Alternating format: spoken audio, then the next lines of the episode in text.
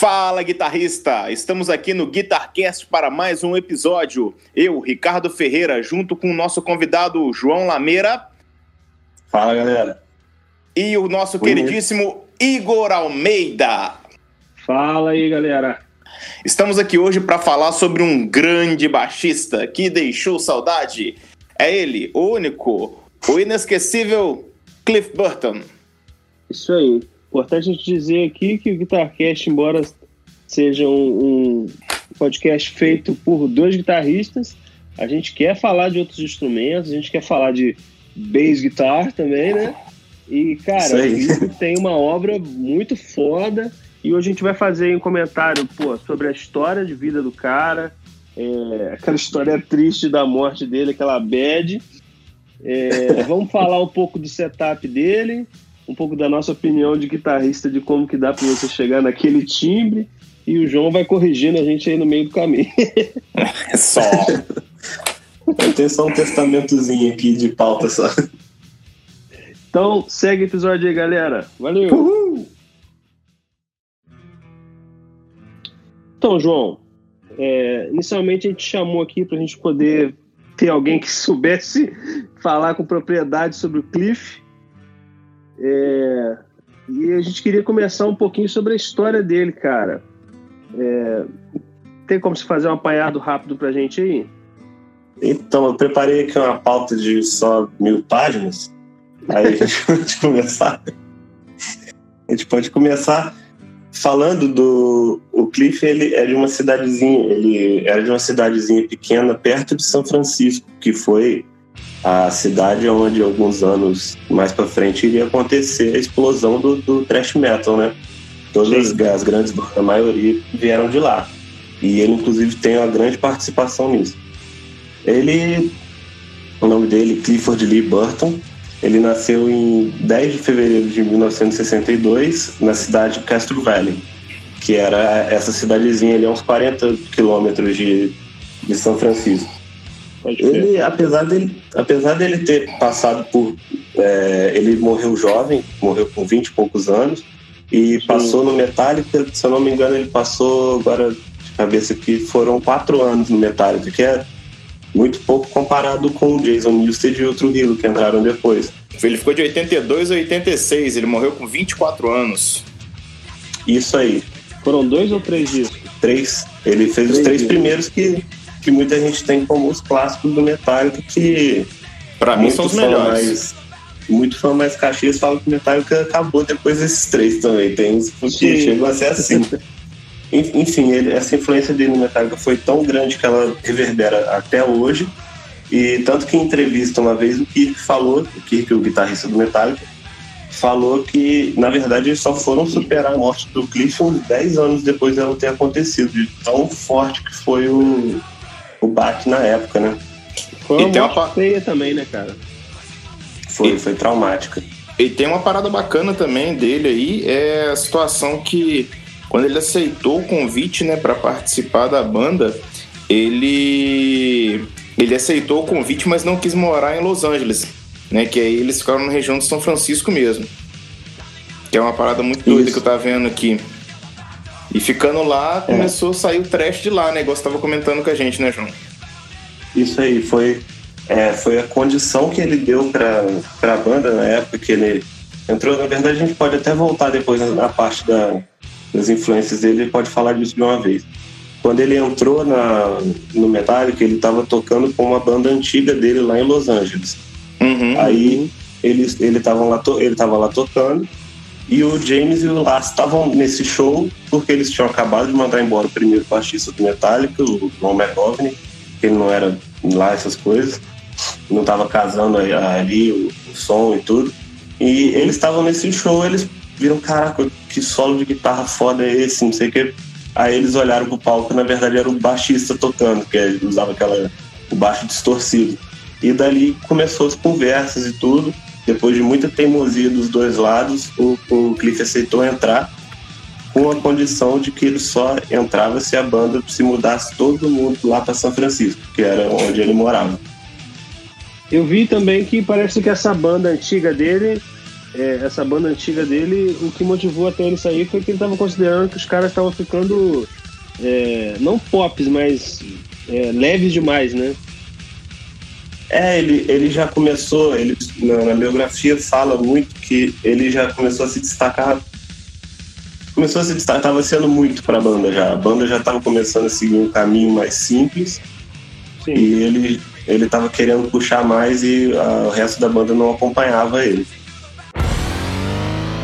Você comentou anteriormente aí de que os caras ficaram impressionados dele tocar e, e pensaram até que era um guitarrista, né? Por, por ele usar um, um distorção no baixo. Pelo que eu dei uma olhada aqui por alto, cara, me corrija se eu estiver errado. Mas não era um set muito complicado de se tirar, né? Tirando o Rickenbacker ali, que é um baixo caro e tal. Mas, assim, é, é, basicamente um, um, Big Muff, né? Que era esse, essa onda de fuzz ali que os caras acharam Isso. que era uma guitarra. E um uhum. né? Isso aí, ele usava o Alto A Bass Balls, o nome do, do A que ele usava. Isso. Isso nessa época, na época que ele ah, começou a tocar e tudo. Eu uma vez ali em, outro Acho que é aquele site Pedal Manix que eles botam, acho que é esse nome do site, que eles botam a set de todo mundo, que mais pra frente ele começou a usar um Morley. E ah, aí tá. eu não sei. Já. Aí ele já tava, nessa época, inclusive, já para falar de uma vez, ele tava. O primeiro baixo dele foi o Rickenbacker, que era o, o Rickenbacker 4001. Uhum. Ele, esse foi o que ele usava. E no Metallica, no tempo dele de Metallica, ele usou esse baixo, usou um Aria Pro e tinha o outro baixo dele, fugiu aqui o nome agora. Era o Aria Pro. Alembic, isso mesmo, Alembic Spoiler. Esse é o nome do baixo. Esse baixo é diferente, eu nunca tinha visto. É interessante que ele gosta de baixo com, com um braço mais fino, né, cara? Sim, sim, ele. Eu acho que tinha, provavelmente tinha a ver com a ergonomia que ele queria para poder fazer as. para poder tocar o estilo do que ele queria, que era bem peculiar, na verdade. O, Agora, o você dele. sabe, você sabe se ele chegou a usar amp de guitarra também, igual tipo. É, Acho que o Leme usava, né? Isso, o Leme parece que usava um Marshall.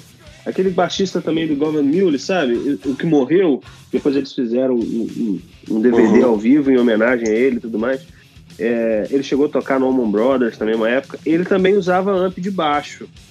De baixo, não, desculpa, de guitarra. Você sabe se ele chegou a usar ampli de guitarra também?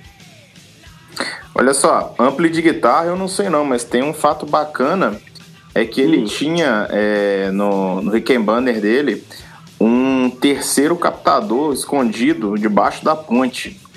Que esse, esse abafador, depois de um tempo é, que eles foram ver lá, era um Seymour Duncan para Stratocaster. Né? Era... Embaixo da, da ponte. Embaixo daquela da capa ponte. protetora. Da ah, capa sim. protetora. Que isso, que loucura. Ficava é, então, é. escondido. Isso, é, foi uma. Foi na época que ele. Antes dele entrar no Metallica, quando ele tava para entrar nessa banda Trauma, que foi uhum. a que o Metallica viu. Ele, nessa época, ele estava fazendo faculdade e ele conheceu o gerente de uma loja de guitarra. Aí foi a época que ele começou a trocar muita ideia com esse cara de som e ele começou a falar com ele o som que ele queria tirar do, do Rickenbacker dele. Sim. E foi depois de, de, muita conversa e muita teimosia dele, porque ele não tinha conhecimento de, de luthieria, para montar. Mas Se ele tiver... começou a insistir, insistir para o cara fazer isso e o cara acabou fazendo e botando ali. E ele, o, esse captador de guitarra ficar ali mais escondido era proposital também, porque ele queria é, ter um som único, mas também ele, ele queria ser único. Ele não queria que as pessoas ficassem, tipo, ficassem bem na cara ali o que, que ele estava fazendo para o som ficar assim. Entendi. Pô, que loucura. Eu tava, eu tava olhando aqui agora no, no equipe board dele, eu perguntei aí se ele tinha usado amp de guitarra. Isso embora a maioria que seja amp de baixo, tem um PIV e tudo mais, no meio tem um Mark III. Deve ter usado para gravação, né? Pode ser. Um Mesa Bug Pode Mark ser. III. Mas assim, para reproduzir esse timbre dele hoje em si, é, não é um equipo difícil, né, cara? É um equipo, assim, até, entre aspas, tranquilo de você conseguir. O macete tá mais assim no baixo agudo e com o fuzz, né? Isso, tem, é, tem que conseguir buscar esse, esse agudo. É difícil pegar o agudo exatamente por causa do. De, por ser um Rickenbacker e por ser um Rickenbacker modificado, né? Sim. Mas de qualquer forma, a, a distorção, por exemplo, não é tão difícil de, de conseguir. Uhum. Eu mesmo já testei Big Muff no meu baixo e o, o, som sai, sai bem parecido, assim, com a, quando você distorce.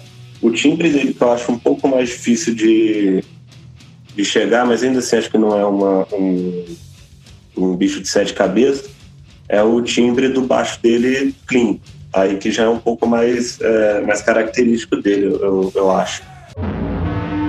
Isso mesmo. É, entrando em influência do, do Cliff, ele, quando ele era mais novo, o primeiro instrumento dele não foi o baixo, na verdade.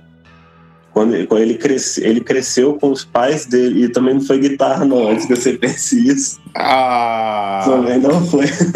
Porque os pais dele eram muito. Eles escutavam muita música clássica. E o Cliff, quando ele era criança, ele chegou a fazer aula de piano, na verdade. Ele é a mesma história, do, mesma história do Van Halen que a gente contou no primeiro episódio, né, cara? Exatamente. É verdade, é verdade. Aí ele começou a, a, fazer essas aulas de piano, só que ele sempre ouviu, ele ouviu de tudo. Aqui, uma listinha aqui do que, que ele ouvia, eu tinha separado uhum. aqui, tem no meio, tem Eagles, tem o Leonard Skinner, de Ted Nugent, Aerosmith, Blue Oyster Cult, aí, aí até aí tá meio tudo na mesma linha, né? Aí Return to Forever, que é uma, um grupo de jazz fusion.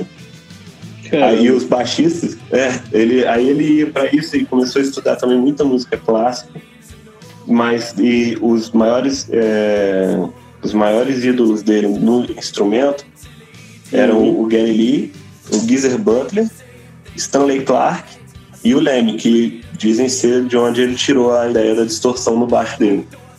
Só a galera da baixaria mesmo.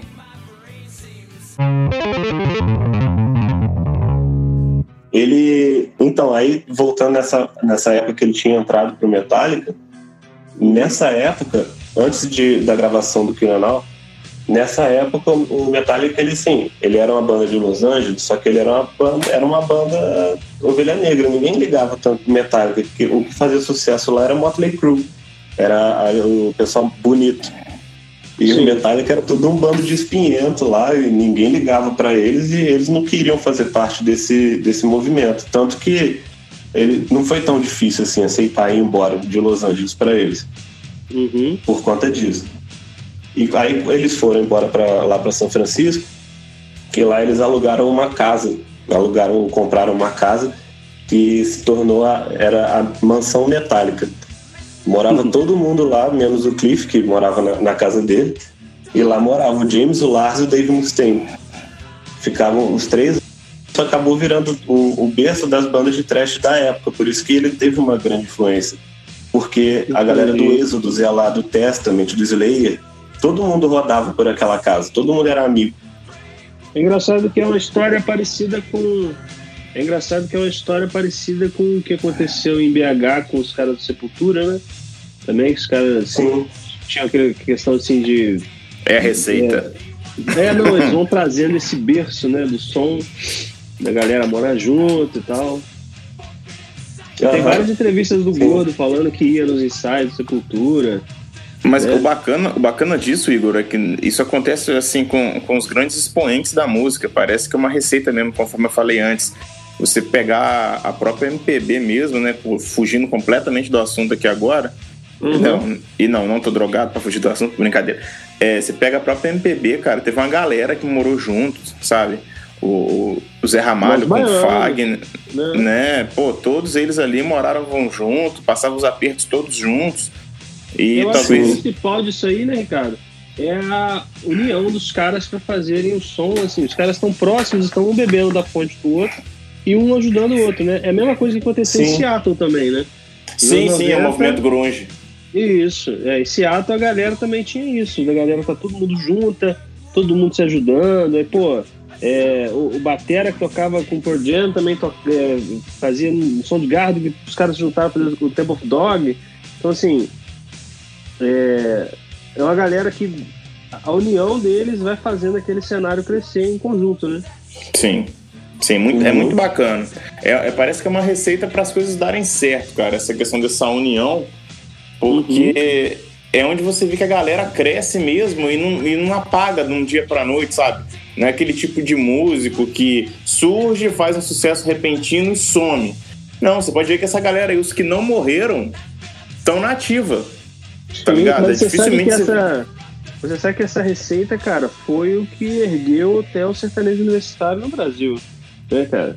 Você, você não vê um sertanejo universitário que não ajuda o outro. Eles estão sempre assim, é um que, que empresaria outra, outra dupla, é um outro cara que é amigo de outro chama para participação. Então, assim, o, o, tanto que os caras se mantêm hoje como o estilo dominante né, para massa no Brasil, é, graças a essa união deles. Então, assim, o que acontecia com o rock and roll nessa época, né, é, dessa galera se unir e todo mundo se dando suporte um ao outro para esse movimento crescer, foi o que fez também o sertanejo dominar hoje o mercado, né?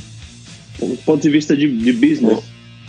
E é tudo cíclico, na verdade, né? Porque quando você tem essa cena muito forte com vários nomes, você lançou uhum. um álbum, aí o álbum não é, às vezes o álbum é bom, aí beleza, você tá em cima, aí depois você lança um não tão bom, você desce, só que o seu movimento tem outra pessoa que, so, que sobe. Aí vai, vai trocando, não é um artista dominando. Por isso que quando é um artista só, ele aparece e depois ele some. Aí ninguém fica ouvindo falar, né? Mas quando tem todo o um movimento, vai alternando quem é que tá por cima, mas na real são todos juntos ali. Isso aí. Exato. E aí você tá falando que eles e... moravam juntos? Isso, e no, no que depois ficou conhecido como Big Four do, do Trash, tem uma banda que não é de que não é de lá, de São Francisco, que é o Anthrax.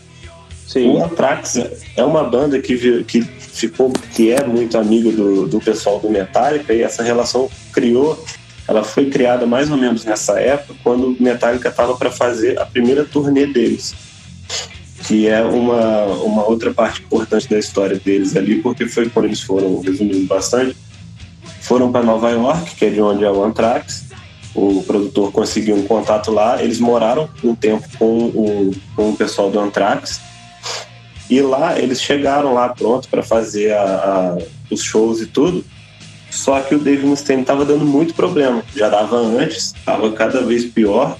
E continua dando até bebendo, hoje. Bebendo de tudo. E foi nessa época, nesse, nesse primeiro turnê do Metallica, quando eles um dia foram lá no, no quarto do Dave Mustaine, acordaram ele e falou: Ó, oh, você tá demitido, seu ônibus já tá.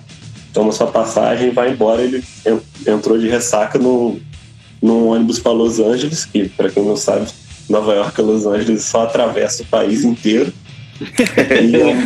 e, e, ao mesmo tempo que o, que o Dave Mustaine estava indo embora e, e, carregando todo o rancor que ele ia usar no, no resto da vida dele todo. Sim, o rancor o... que motivaria a vida dele, né? Sim, quando ele estava carregando isso tudo, o Kirk estava vindo lá de, de São Francisco de avião. E o Kirk, ele era guitarrista do Êxodos, também era da cena eram, eram amigos já, e o Êxodo estava meio mal das pernas. Chamaram o Kirk, ele veio e entrou para a banda. Aí sim montou o, a formação clássica do Metallica. Ele já chegou, ele e o, e o Cliff já batendo de cara, que os dois eram jogar, nerdões pra caramba, jogavam RPG, era fã de, de filme de terror, de Lovecraft. Aí ah, eles já, tá. já bateram ali de cara, tanto que eram os dois que dividiam quarto quando eles ficavam em hotel. E o Kirk fala que de vez em quando ele estava lá dormindo, estava o, o Cliff tocando guitarra e acordava ele pedindo para ele: ah, me ajuda a tirar esse pedaço dessa música aqui. E ficava Caralho. solando. Assim. e pegando nessa, nessa linha da, da, da parte musical deles, é, todos os membros do Metallica falam até hoje da importância do, do Cliff dentro da banda porque por ele ter esse, essa, essa base de música clássica que ele tinha, quando ele entrou na banda, e mesmo depois que o Kirk entrou, o Kirk também não sabia, o Cliff era o único que sabia ler partitura, e ele era o único que tinha noção de tempos é, fora do, dos tempos que você escuta normalmente, 4x4, 2x4. Sim. O Cliff que introduziu essa ideia e ensinou ensinou compasso para a banda, ensinou é, a noção de harmonia na hora de você compor e fazer uma progressão no, nas músicas. Foi ele que passou isso tudo para a banda e por isso que essa influência dele ela vem até hoje, porque o vamos dizer que assim, o primeiro professor de música do Metallica foi o Cliff. Ele Pode nunca foi uma lá dentro ele nunca foi uma liderança ativa igual o James Olas, mas assim ele era quem se ele falasse, ele era a última palavra, porque todo mundo respeitava o que ele tinha que, que ele tinha que é. passar. Por isso que a banda deu, deu muito problema depois que ele, ele morreu por causa disso, problema interno, porque ele era a balança dentro da banda. É, mais interessante até do que a, o talento que ele tinha, a técnica, né? Que você falou já essa questão dele ter meio que sido professor da banda, mas ele também contribuiu muito na parte de composição, né, cara? Sim, sim. Além, da, além dessa parte que você disse que ele tem uma influência indireta, ele tem a parte de influência direta dele, né? A sim. primeira música que ele, a primeira música que ele gravou, que ele gravou não, que ele foi creditado no que gravar, ele gravou o CD inteiro do Piranol. Só que a, Anesthesia, Anestésia que é o nome uhum. inteiro da música, é um solo de baixo. No finalzinho entra a bateria, mas basicamente é um solo de baixo e é o solo de baixo que o, o James e o Lars assistiram naquele show lá da, da banda. Ele ah, veio da outra banda essa música. É, né, que na verdade não era uma música da banda, era assim, hora do solo de baixo. Aí ele ia lá ah, e, e solava. E era isso, eram é, vários trechos e tudo, ao vivo ele sempre mudava uma coisa ou outra, mas era, era uma parte obrigatória de todos os shows. Recentemente, recentemente, alguns anos atrás, o Trujillo começou a fazer esse solo ao vivo. Mas era uma música que não vinha sendo tocada há mais de 20 anos. Pode crer. E essa foi, na verdade, essa é a única música no Killenal que ele tem o, o, nome dele ali, porque quando ele entrou já estava tudo pronto. E aí, o, o Killemall é, é só essa música, mas o, o, Ride, o Ride the Lightning tem bastante música, né? Acreditada para ele. Sim, o Ride the Lightning, ele é, para os fãs mais, mais truzão do, do, do, mundo, que só quer ouvir thrash metal, já uhum. fala assim, ah, o Metallica já começou a se vender ali, porque veio com Fade to Black, por exemplo. A Fade to Black é a primeira balada do Metallica que o Cliff tem, é, ele compôs essa música junto, e já uhum. mostra um pouco, já mostra que o Metallica com o Cliff era um negócio menos cru, igual era antes. Ele já começou Mas... a trazer uma, uma melodia a mais, um pouco mais de. Um pouco mais de construção musical. As músicas e era mais técnico, né, cara? É um disco mais Sim. técnico do que o, o que, que Lemon. Sim, o Ride the Lightning é um, é um CD de trash, mas você coloca ele para tocar, a primeira coisa que toca é uma intro de violão, Sim. que é a composição do Cliff, e ela, ela é influenciada de uma música da, da época barroca. Se uhum. você colocar no, no YouTube, você coloca é, minueto em sol maior, aí bota, uhum. escreve metálica depois, porque senão vai cair a música do bar. É, escreve metálica depois cai esse minueto, é muito parecido, inclusive. É, um, é uma influência que ele fez um, um, arranjo em cima, toca isso e depois entra o trash, trecheira mesmo e tal. Que é Mas ele que gravou isso no disco não? Foi o Cliff que gravou esse violão ou não? Não, ele compôs. Eu acho que ele não ah, gravou, tá. não. Quem gravou acho que foi o James mesmo. Pode crer. Você falou até que ele era um nerdão nesse disco tem The Call of Cthulhu, né? Exatamente. E Call of Cthulhu no nome tem influência, né, do, de, de Lovecraft. E eu uhum. sempre pensei, se pegar a linha de baixo de Call of Cthulhu, eu sempre pensei, esse cara estava querendo emular o som de alguma criatura, porque se você pega, é muito auá e é muita distorção. A, a, o baixo, ele direto, ele dá umas. Ele grita durante a, a música mesmo, sabe? Ele Sim. faz uns. A linha desse, de, desse coisa, eu acho que não, não é que tem Orion. Se não fosse Orion, seria a minha linha preferida dele. Você sabe que é engraçado? É, é questão de, de perspectiva, né? Eu sempre senti muito baixo dessa música, me lembra muito é, é órgão. Não sei porquê. Sabe, órgão, órgão pesado, tipo John Lord, assim. Pode ser da influência uhum. do, do, do, do, próprio Cliff com música clássica, né, cara? Ué, pode crer. Porque pelo visto aí que ele era um dos fãs de bar, Bá também tem um trabalho de órgão fantástico, né, velho? Então, assim, é, essas influências são bem, bem características mesmo, né? Os caras parece que colocam isso mesmo a vera ali. É, às vezes não é uma coisa que o cara premed... é, faz premeditado, né? Mas, sim, mas sim. tá ali, né? Exato.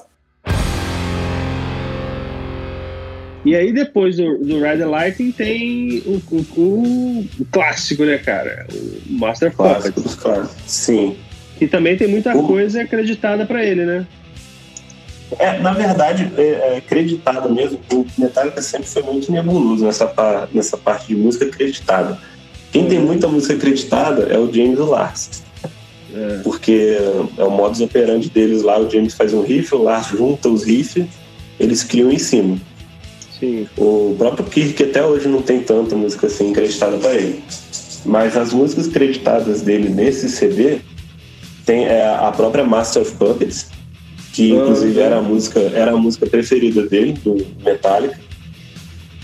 E tem uma partezinha lá que é igual a música do David Bowie, de quem ele era muito fã também. É igualzinho, que é uma inspiração. Andy Warhol. É, aí ele tem é, a influência, ele tá acreditado, né? Na Master of Puppets, Uhum. na, na Damage Incorporated, que é a última música do CD, essa é interessante falar que a intro dela é um. Não sei se vocês já ouviram a intro dessa música. Ela, ela é esquisita, ela parece um. É um som que, que vai e volta. É, é, é- não dá pra explicar direito. Tem, é, tem coisa parecida com órgão e tudo. E na verdade são mais de 12 faixas de baixo gravadas, uma em cima da outra, fazendo um monte de, de harmonia, fazendo, fazendo harmônico, brincando com pedal de volume, brincando com vários outros efeitos. Aquilo ali é o Cliff extrapolado, sabe? É uma intro curtinha, mas é, é um negócio que assim, até hoje é difícil você pegar e falar, ah, vou fazer a intro da, da Damage.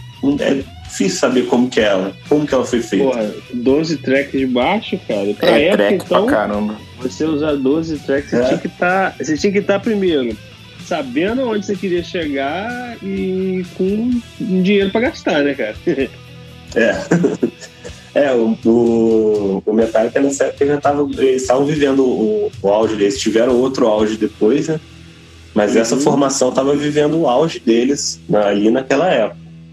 E Sim. é nesse CD também que tem a, a Orion, a Orion, que é a maior obra-prima do, do Cliff. Ele Tem um, a- ela, é, ela é toda comandada pelo Cliff, essa música. Ela não tem letra, ela é só um instrumental todo comandado por ele. As passagens elas vão variando junto com o baixo e no final tem um solo que, porra, é um solo que é bonito demais, o solo de baixo no finalzinho, assim. É... E infelizmente ele nunca chegou a tocar essa música ao vivo, né? Não, não deu tempo dele tocar. Só quem viu, to... Só quem viu ele tocando foi o próprio Metallica lá, quando, quando eles Quando compuseram. gravou. Quando gravou. É.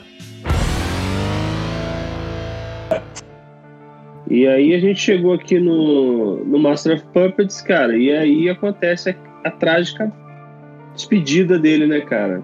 Um- Uma história bem Sim. triste até a morte dele, né, cara? É, eu tinha dito, eles estavam vivendo o auge. Se eu não me engano, foi nesse mesmo ano que eles chegaram a tocar. Ah, foi, foi sim. Nesse ano eles chegaram a abrir pro Ozzy, que estava em carreira solo. E Hum. ali tinha sido o auge deles, eles eram todos muito fãs do Ozzy e tudo, né? Inclusive tem uma história que fala que eles ficavam tentando. Eles estavam nessa turnê e eles iam abrir pra ele. E na hora de passar o som, eles ficavam tocando Black Sabbath ali para tentar impressionar o Ozzy. Só que o Ozzy, anos depois, ele deu uma entrevista que ele falou que ele achava que o Metallica tava zoando ele de fazer isso. Caralho. É porque era, era Ozzy solo. solo, né, velho? Pra que que vai tocar É. Black Sabbath? Sim, tá que pariu. O nego usa muita droga. é foda. Aí eles estavam fazendo turnê na Europa nessa época e depois de um show lá em Estocolmo, na Suécia, um, frio, um pouco frio que faz lá, eles estavam de madrugada voltando de, na época viajavam de ônibus, né? E eles estavam, eles estavam passando por uma estrada que estava congelada. O ônibus derrapou, o Cliff estava dormindo numa cama de cima, que era Uhum. a, uma cama lá do, do, do ônibus. Ele foi lançado para fora do lançado para fora do, do, ônibus e o ônibus ainda caiu em cima dele. Dizem que assim, eles acordaram sem entender nada, aí saíram lá fora assim e viram só os, os pés dele assim saindo para fora do saindo para fora do ônibus. Foi e então é uma história bizarra que o Kirk conta que eles estavam, ele e o, e o Cliff estavam apostando quem que ia pegar aquela cama que era a melhor delas. E diz Pode o Cliff que ele, eles apostaram nas cartas e o, e o Cliff tirou o Ás de espadas. Que foi a carta que levou ele Eita. lá pra cama de cima. Caralho. É foda. E aí, cara, depois que rolou toda essa situação aí, essa bad aí, é, muita gente, muito truzão, fala que o Metallica mudou de estilo pra cacete depois que, que aconteceu esse, esse acidente do Cliff, né, cara? Mas você não concorda, né? Não, não.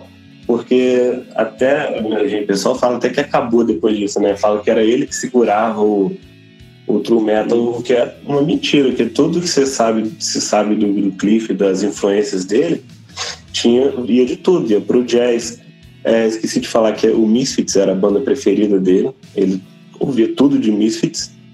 Ele, ele que veio, ele, então ele puxava o Misfits, um punk rock, puxava um bar, puxava o Stanley Clark, puxava jazz fusion, misturava tudo. Gostava muito de country também. Então, assim, a mistura de estilos era, era, uma era um legado do Cliff na banda e é até hoje. O load e reload, que muitos criticam, que é muito. que tenham puxado até um pouco country, é, é a cara do Cliff querer fazer aquilo, sabe? Aí a banda fez o load e reload, a banda teve aquele deslize do Sam Banger, que é realmente difícil de, de defender. Justo. Mas, mas a gente pode até falar que ali no Sam Banger, que foi uma época que, que o Kirk fala que foi quando eles começaram a entender o que, que tinha acontecido, que foi a, a saída do Jason. Porque depois de tanto abuso hum. que ele hum. sofreu ali, ele saiu da banda, aí a banda se viu na mesma situação de estar tá perdendo uma pessoa de um jeito diferente, mas perdendo, né? E foi ali que eles, que você vê no Some Kind of Monster, foi ali que eles começaram a tretar de vez e foi onde eles, é, ou a banda acabava ou eles se resolviam de vez. Ainda bem que eles se resolveram de vez. Em 2006, quando o Master of Puppets fez 20 anos, eles tocaram o álbum inteiro e pela primeira vez eles tocaram a Ryan ao vivo. E foi uma homenagem ao, ao álbum e ao Cliff. Botaram lá, deram a moral pro Trujillo. E ele tocou e toca bem pra caralho, que ele manda bem demais também. Maneiro, maneiro. Não, ele toca demais, que isso.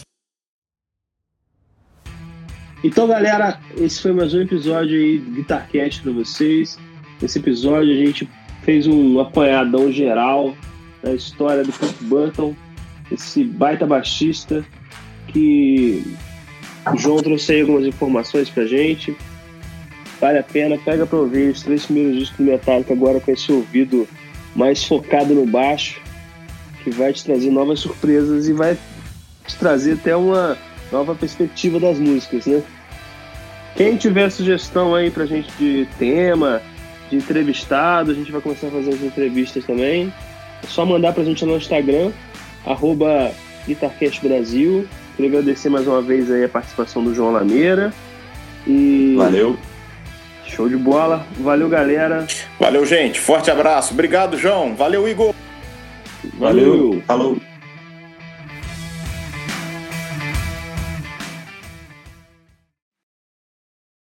É. Parada tensa do, do Cliff é que o, é, que contam também, no, na biografia fala que ele começou a tocar baixo depois que o irmão dele morreu.